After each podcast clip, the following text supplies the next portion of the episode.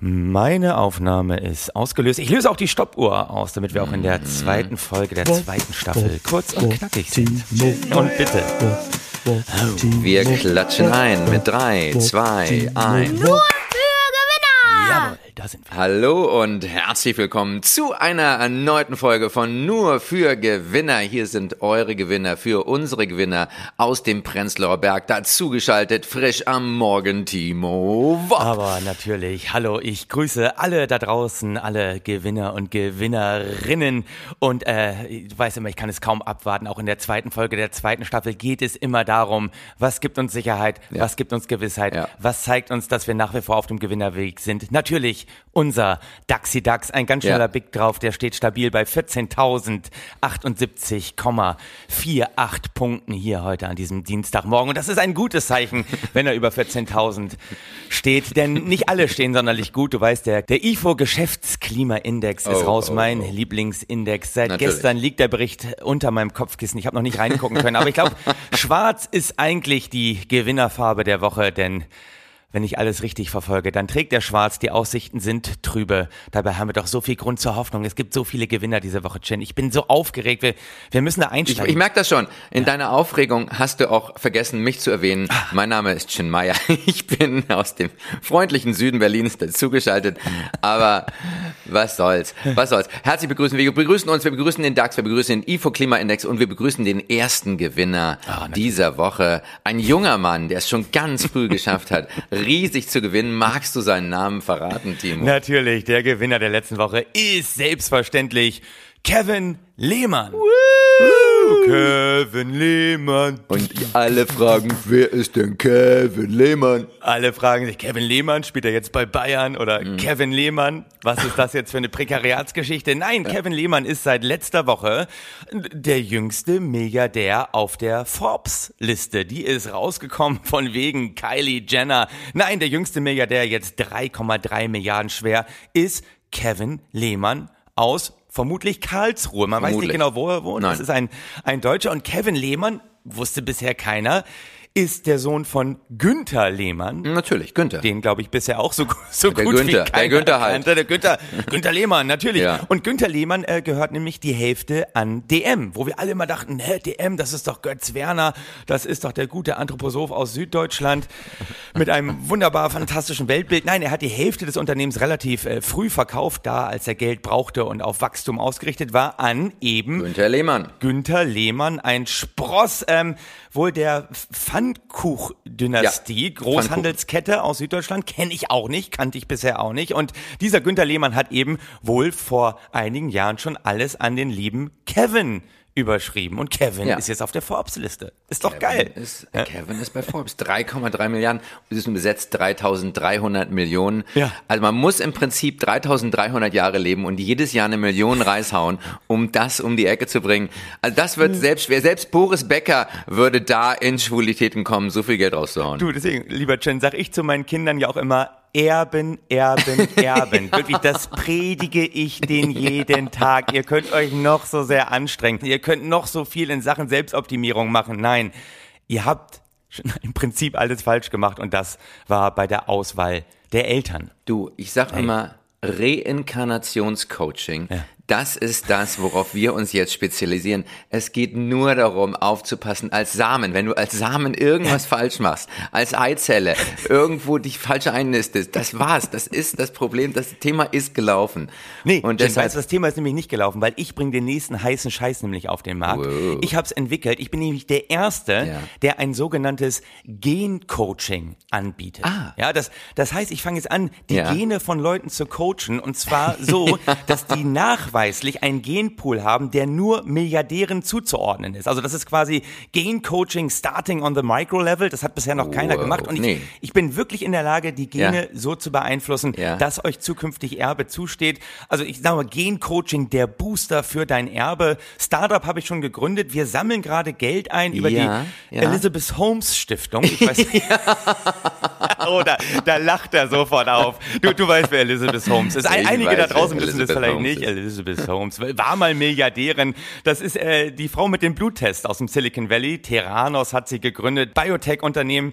Und äh, sie konnte eben angeblich mit einer ganz geringen Blutmenge nachweisen, welche Krankheiten du hast. Bis zu 70 Krankheiten Da aus war einem Musik Tropfen Blut. drin, da war Da so viel Musik drin für die Investoren. Sie hat eine Milliarde eingesammelt, oder? Genau. Also Mehr. richtig viel Geld. Ja, sie Mehr? selber war ja 5 Milliarden schwer zu besten Zeiten. So wurde sie allein bewertet. Ist schon sensationell. Also sie hat Milliarden eingesammelt für diese Idee und da war eine Frau, endlich mal eine Frau ganz vorne an.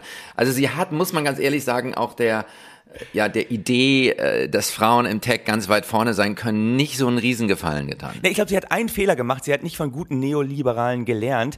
Sie wollte ja unbedingt diesen Bluttest selber erfinden. Und man erfindet nichts selber als Neoliberalist. Man klaut das. einfach von Steve Jobs lernen. Einfach sagen, hier, die Idee ist geil, die Idee ist geil, die machen wir noch besser, das machen wir noch besser. Ja. Und zack, du musst nichts selbst erfinden. Das hat sie falsch gemacht. Und deswegen, äh, diese Stiftung äh, sammelt jetzt für uns Geld ein. Und natürlich, weil es ja darum geht, das Erbe von vielen Leuten zu optimieren, Ja. nenne ich es ja auch die Elizabeth Holmes Stiftung Soziale Gerechtigkeit. Ist das nicht schön? oder bei The Crown wurde doch Elizabeth von ihrem Mann immer Lilibet genannt. Ist noch lieber, oder? Ja. Lilibet Stiftung Soziale Gerechtigkeit. Also wenn da die Leute mich mit Geld nicht zuscheißen, dann weiß ich es auch nicht mehr. Also ich, ich möchte gleich ganz vorne ein bisschen Seed Capital reingeben. Ich gehe heute Morgen rein mit äh, 57 Cent und ich denke, das wird uns da ganz, ganz groß Auf jeden weiterbringen. Fall von Kevin Lehmann lernen, weil ich sage ja auch, Besitz ohne Verantwortung, Ja, das ist geil. Und dann macht auch nicht so viel Arbeit. Wir, wir singen an dieser Stelle ja schon seit Monaten das Hohelied auf den stillen Investor. Ja. Wir haben letzte Woche zusammen mit Boris Becker und Anne Spiegel, den beiden Leimannern, die Leimanner Akademie für Hoffnungslosigkeit gegründet. Oh nein, nein, nein, Chin, das, das versuchst du immer wieder. Tut mir es ist nicht die Leimener Akademie. Für mich ist es ganz klar die Leimener Schule der Hoffnungslosigkeit. Weil guck mal, wir, wir sind doch ein Wirtschaftspodcast. Es gibt die Freiburger Schule der Nationalökonomie, Ordoliberalismus. Es Ja. gibt die Chicagoer Schule nach Milton Friedman, ja, angebotsorientierte Wirtschaftspolitik. Chin, bitte, bitte auch mal von deinem Schüler lernen. Es ist die Leimener Schule der Hoffnungslosigkeit. Okay, gut. Gut. Akzeptiert, akzeptiert. Und äh, da, in diesem Zusammenhang, haben wir ja letzte Woche auch kritisiert, dass die Leute einfach nicht in der Lage sind, die Verantwortung zu übernehmen, beziehungsweise die Verantwortung richtig zu übernehmen. Man übernimmt die Verantwortung richtig, indem man sagt, ich übernehme die volle Verantwortung, so und jetzt Schluss mit dem Gedöns, wir machen weiter. Und mehr auch nicht. Mehr auch nicht. Man sagt einmal diesen Satz und dann ist man durch damit. Keine Begründung. Nochmal in den letzten Podcast reinhören, Leute, da, da kriegt ihr jetzt nochmal alles mit. Und da muss ich dazu sagen, noch ein weiterer Gewinner dieser Woche ist natürlich wieder unser Gerhard, unser Gerhard Schröder, der ein sensationelles Interview gegeben hat. Auf jeden Fall. Und es endete er mit dem wunderbaren Satz, äh, als man ihm vorwarf, dass er da irgendwie ganz viel falsch gemacht hat und Russland irgendwie in den Arsch gekrochen und so. Und äh, unser Gerhard sagte den wunderbaren Satz, also ich mache jetzt hier nicht einen auf Mea Culpa, das ist nicht mein Ding. Ja, super. Also, das soll er gesagt haben. Er ist ja kaum noch zu verstehen. Er hat gesagt, ja, rüber, das ist nicht mein Ding. Basta. Ja, das ist super. Mea culpa ist nicht mein Ding. Also das ist also, ich meine, muss ja sagen, die Sozialdemokratie in Deutschland hat ja auch quasi auch den Neoliberalismus erfunden und da ist er halt ganz vorne mit dabei. Die sind ja auch Natürlich. immer ganz schnell da drin, äh, seine Sachen weiterhin umzusetzen. Wir reden nur über Nord Stream 2, Manuela Schwesig, Erwin Sellering. Also da, da sind wir wieder bei so einer tollen Stiftung mit so einem super Namen, oder? Von Gerhard Schröder kommen wir da ganz schnell hin. Die, die, die Stiftung Klimaschutz Ja. von Gazprom finanziert. Das ist schon super. Also sie heißt ja im Ganzen heißt sie ja Stiftung des Landes Mecklenburg-Vorpommern für Klimaschutz und Bewahrung der Natur, Wow. Stiftung Klima und Umweltschutz MV auch genannt. Ist das Mm, nicht geil? Offensichtlich komplett in russischer Hand gewesen. Ne? Kleiner Sponsor Gazprom. Das ist schon toll. Das ist dieses Relabeling, von dem wir immer reden. Ne? Das ist dieses Greenwashing. Das ist das Relabeling, aber ich, ich glaube, da kann man von, von Manuel Schwesig und von Herrn Sellering auch lernen. Ja. Zum Beispiel, ähm, die äh, Mecklenburg-Vorpommern hat ja 200.000 Euro investiert in diese Stiftung Mhm. und Gazprom hat nochmal 20 Millionen dazugegeben und das nennt man Hebelwirkung im Neoliberalismus, Timo. Und ich möchte, dass jeder von uns jetzt auch 100.000 in unserem Podcast gibt und wir holen uns nochmal 20 Millionen von Nestlé dazu. Ja, Auf, auf jeden Fall, auf jeden Fall. Wobei die Ostsee-Pipeline, das dürfen wir nicht vergessen, es wurde immer wieder auch von Manuela Schwesig betont, ein wichtiger Wirtschaftsfaktor für Mecklenburg-Vorpommern. Und ich gehe mal in ihre Rede rein vom 7. Januar 2021. Da Wow. ging es nämlich um die, um die Abstimmung im Parlament in Schwerin, ob diese Stiftung ins Leben gerufen wird.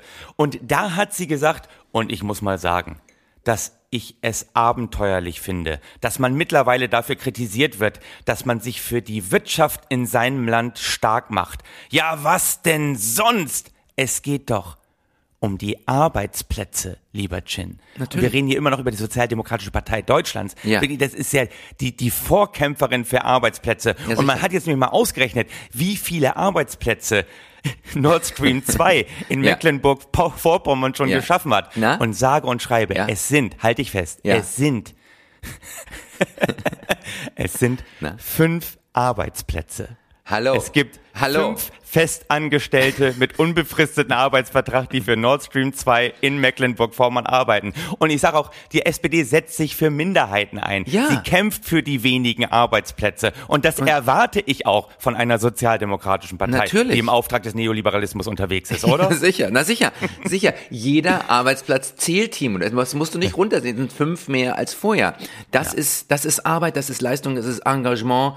Und ähm, das ist Greenwashing at its best. Und hier sind wir ja auch wieder bei der Schule, äh, bei der Leimner Schule der Hoffnungslosigkeit, nämlich äh, Semmeling, also Affäre Semmeling, damit darf man es nicht verwechseln. Ne? Sellering heißt es. Sellering heißt mit er, ja. Affäre Semmeling, das war eine sechsteilige TV-Serie von Dieter Wedel. Aber äh, Erwin Sellering, Vorgänger von Manuela Schwesig, jetzt Vorstandsvorsitzender eben dieser Stiftung, Stiftung. Klimaschutz. Er sagt, wir können die leider nicht auflösen, Nein, weil das das, ist rechtlich Rechtlich nicht möglich. möglich. Manuela Schwesig sagt, sie kann nicht zurücktreten, weil Hm. sie hat ja vor sechs Monaten ein starkes Bürgervotum bekommen und steht jetzt in der Pflicht, diesem auch nachzukommen. Na sicher.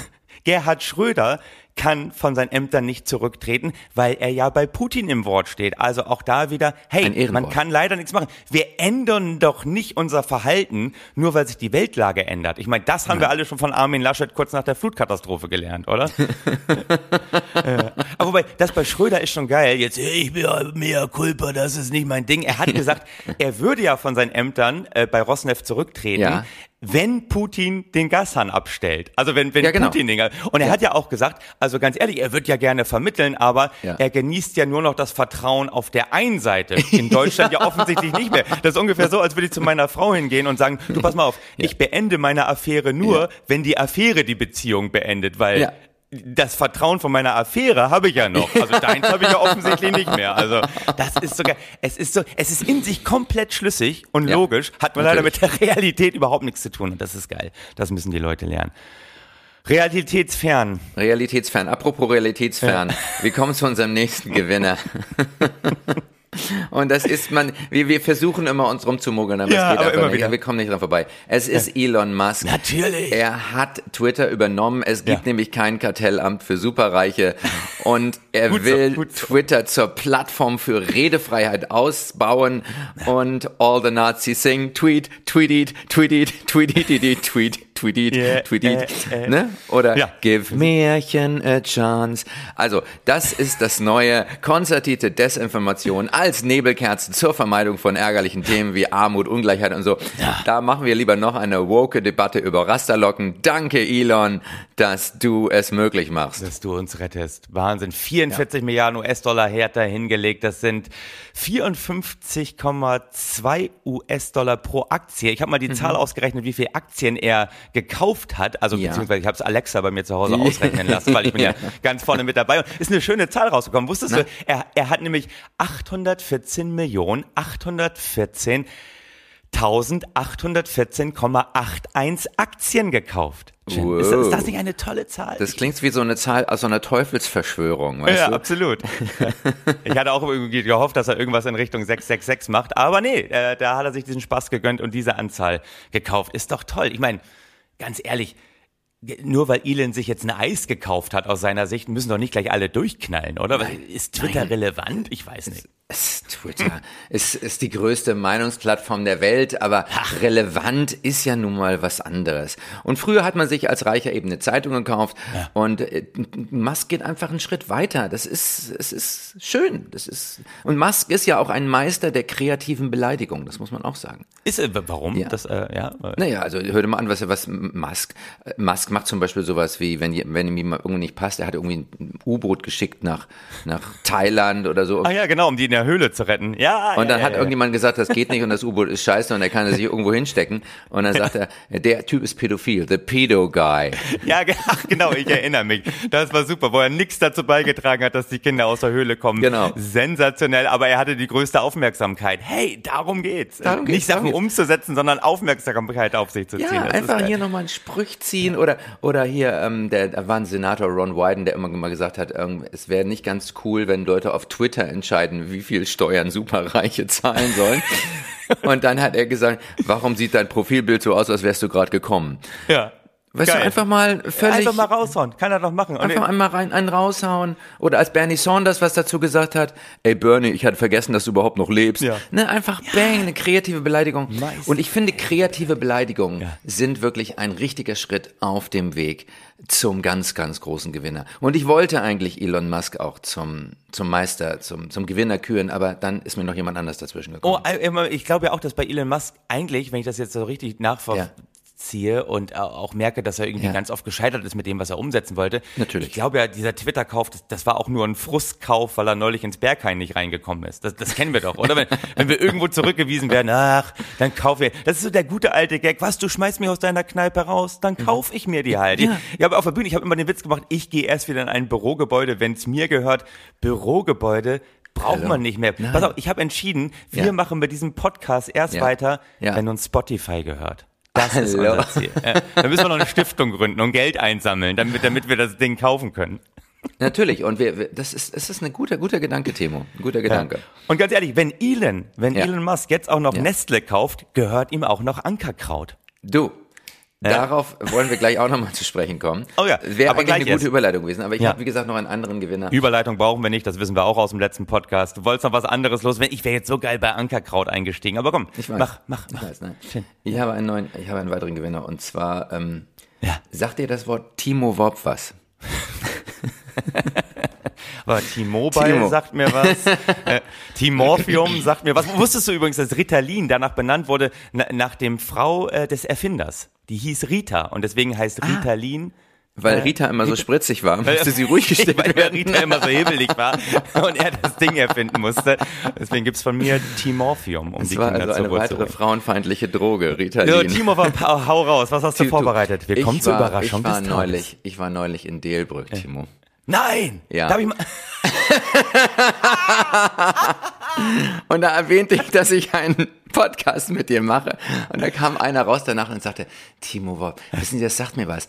Der war, hier war mal einer, der hieß Timo Wob. Und der hat die erste Hälfte des Shows-Programms sein Publikum konsequent beleidigt. Aber das war richtig mies. Also zu, in, der, in der Pause sind drei Viertel der Leute gegangen. Aber ich bin geblieben, weil ich dachte, beim Fußballspiel geht er auch nicht nach Hause, bevor Geil. ich weiß, wie es ausgeht. Und dann hat er in der zweiten in der zweiten Hälfte dieses super geniale Jonglierkabarett gemacht. Das war eine der geilsten Nummern, die ich je gesehen habe. Und ich dachte, das ist dein Stil, Timo. Einfach, da hast du von mir gelernt. Erstmal gucken, wer es überhaupt wert, dass er im Publikum bleiben darf.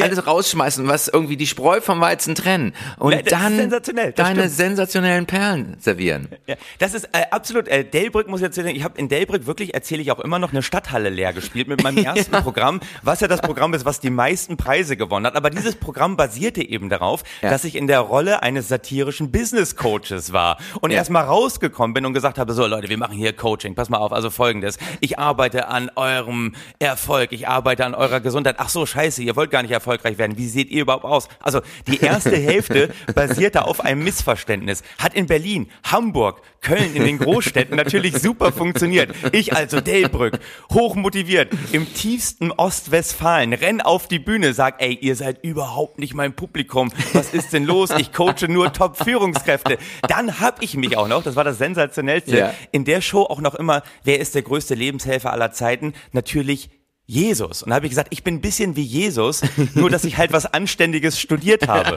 nämlich BWL, nicht so tischlermäßig unterwegs. Und in dem Moment, wo ich das gesagt habe, Ostwestfalen, katholischste Gegend, ich bin nicht so wie, ein bisschen besser als Jesus. Wirklich steht ein Drittel des Saales steht auf und geht raus. An der Stelle. Und da denke ich mir, okay, wer hat in den letzten zehn Jahren besser an seinen Ruf gearbeitet? Die katholische Kirche oder Timo Wob? Würde da noch heute einer rausgehen oder sagen, nee, wir brauchen dringend mal einen, der ein bisschen besser ist als das, was der hinterlassen hat? Also, äh, Delbrück nach wie vor ähm, äh, große Erfolgsstory. Und äh, ja. ich weiß noch, eigentlich sollten mein Techniker und ich in Delbrück übernachten und ich, ich bin zu ihm gegangen und meinte, starte schon mal den Wagen. Wir hauen heute Nacht noch ab. Wir fahren zurück nach Berlin. Hey, aber Geschichten aus aber der Vergangenheit. Wir blicken in die Zukunft. Das wir blicken uns in die nicht Zukunft. weiter. Ankerkraut. Ankerkraut ist die Zukunft. Komm. Schwamm drüber. Ankerkraut gehört jetzt zu Nestlé. Das ist das Schöne. Das ist der Kapitalismus. Das ist unser neoliberaler Kapitalismus. Man kann sich alles kaufen und Ankerkraut gehört eben nun mal dazu. Genau. Ankerkraut muss man vielleicht kurz erwähnen. Ankerkraut, ein Hamburger Gewürzmischer, gegründet von Anne und Stefan Lemke. Also ähnlich wie Kevin Lehmann haben wir jetzt hier es mit Anne und Stefan Lemke zu tun. Ja. 2016 waren sie bei der Höhle der Löwen. Da hat natürlich unser Tag Experte Frank Thelen bei Gewürzmischungen zugeschlagen, Natürlich. hat gesagt, ich mache euch richtig groß. Die sind auch richtig groß geworden. 10% ah. Marktanteil bei Gewürzen, 250 Mitarbeiter, 50 Millionen Jahresumsatz. Aber man muss dazu sagen, hm. deren Hauptgeschäftsmodell basierte auf Influencer-Marketing und auf yes. große Glaubwürdigkeit. Und yes. natürlich auch alles Influencer, die mächtig Vogue unterwegs waren, die da ihre ja. äh, Gewürzmischung, persönlich kreierte Gewürzmischung an den Markt gebracht haben. Und dann kommt Ankerkraut und sagt, Etty Batch, wir haben an Nestle verkauft. Nestle, ein Unternehmen, das ja eigentlich, sag mal, in ständiger Kritik wegen Kinderarbeit, Abholzung ja. vom Regenwald, ungesunder Babynahrung, Tierversuche, gentechnisch veränderte Lebensmittel und Ausbeutung steht. Und da haben alle Influencer gesagt, nee, ey, sorry, jetzt sind wir weg. Und alle sagen, ey, wie bescheuert sind die, das an die zu verkaufen? Wie blöd ist Nestle? Aber das, das ist doch überhaupt nicht blöd, oder, Chin? Nein. Das ist einfach, natürlich. Das ist Capitalism at its best. Du kaufst einfach ein. Das ist wie, ich komme nicht in die Kneipe rein, ich kauf sie mir. Ja, und vor allem, ganz ehrlich, Nestle hat doch ein ganz anderes Ziel. Nestle will doch äh, Welt beherrschen. Die wollen doch Trinkwasser haben. Für die ist doch, die haben doch kein Interesse an so einem kleinen Gewürzmischer aus Hamburg. Die haben das gekauft, um mal so ganz kurz so ein bisschen so so Muskeln spielen zu lassen. Einmal zu sagen, hier, wir, mhm. jederzeit wir können, mhm. ob das ein Erfolg wird oder nicht, ist uns doch scheißegal. Das ist so ein bisschen so wie Putin im Donbass. Einfach mal sagen, so, ich kann da einmarschieren und ihr könnt gar nichts dagegen machen. Wir können uns Ankerkraut kaufen. Ihr ja. könnt gar nichts dagegen machen, weil in Zukunft kaufen wir nämlich das ganze Trinkwasser dieser Welt und dann ist Weltherrschaft angesagt. Ja. So, so sieht das ja, nämlich aus. Ja. Es ist nur so ein, so ein kleines, ja, es ist ein Scherz eigentlich von denen gewesen. Ja, und ich meine, diese Scherze passieren natürlich die ganze Zeit. Nestle hat ja auch ganz tolle Produkte, ne? zum Beispiel ja. vegane Produkte. Garden oh, Gourmet gehört auch zu Nestle. Ja. ja, und, und überhaupt, das ist einfach, man nimmt eben mal so eine kleine Firma mit. Birkenstock, die schöne, schöne Firma Birkenstock, gehört jetzt zu wem, Timo? LVMH. Da siehst du. Louis Vuitton. Ja. Muy, ne, Hennessy. Ne, Oatly gehört zum Teil Blackstone. Hallo. Ja. Da Stop, du. Stop the War while using me. Das ist eine, ähm, eine Creme, also so, so eine, eine Kosmetikmarke, gehört mhm. jetzt zu Bayersdorf. Ne? Aber ja. Kraus Maffei Wigman wollte auch schon zuschlagen, das sollte das neue Logo auf dem neuen Leopardpanzer sein. Stop the war while using me. Ey. Frisch ausgeliefert an die Ukraine. Aber es hat nicht geklappt, Bayersdorf war schneller. Es hat nicht geklappt. Und ich finde ganz toll, Anne und Stefan Lemke, die jetzt wahrscheinlich ein paar Millionen reicher sind, die Zahl wird ja nicht veröffentlicht, Nein. weil sie ja nicht börsennotiert sind. Man weiß nicht, wie viel Nestle hingeblättert hat. Übrigens, das ist ja auch der Grund, warum Elon Musk Twitter von der Börse nehmen möchte, weil er verlangt natürlich in Sachen Meinungsfreiheit mehr Transparenz, aber von der Börse nehmen heißt natürlich, er hat keine Informationspflicht mehr, er muss nicht mehr alles offenlegen. Transparenz wird überbewertet. Ja, das ist schon ganz auch ein schönes, geschicktes Spiel. Das ist diese Ambiguitätstoleranz, von der wir hier immer reden. Aber Anne und Stefan haben schon gesagt, also die Kritik geht nicht spurlos an uns vorbei. Ja. Und das ist doch schön. Also sie finden es genau richtig, dass sie gemacht haben, aber die Kritik geht schon zu Herzen. Und ich sage ja. immer, gerade im Neoliberalismus, es ja. ist oft das Gefühl hinter den Dingen, ja, was natürlich. entscheidend ist. Natürlich. Gar nicht, was vorne stattfindet. Nein. Einfach mal fühlen, das geht nicht an uns vorbei, wir übernehmen die volle Verantwortung, ja. aber mehr Culpa ist eigentlich auch nicht unser Ding. Ey. Ey, mein Ding. Stiftung Soziale Gerechtigkeit, Klimaschutzstiftung, Relabeling von Ankerkraut. Alles ist möglich. Die Welt steht euch offen. Hast du, jetzt müssen wir das noch irgendwie abbinden. Wir sind ich ich habe hab noch ich hab eine ganz schöne Idee für ja. ähm, die nächsten Übernahmen von Nestle. Also die sind ja schon geplant. Ich habe jetzt mal okay. ein paar interne ja. Informationen wurden mir geleakt. Die okay. nächsten Übernahmen Greenpeace, die Linke und anschließend die KP China. Also die Welt steht uns offen. Und ich denke, damit möchten wir das auch schließen. Wir gehen unserem Ende zu. Und Timo, hast du noch einen schönen Satz zum Ende? Ich hätte einen. Oh, äh, dann überlasse ich ihn dir. Möget ihr nie einen auf mehr Culpa machen, weil das nicht euer Ding ist. Nur für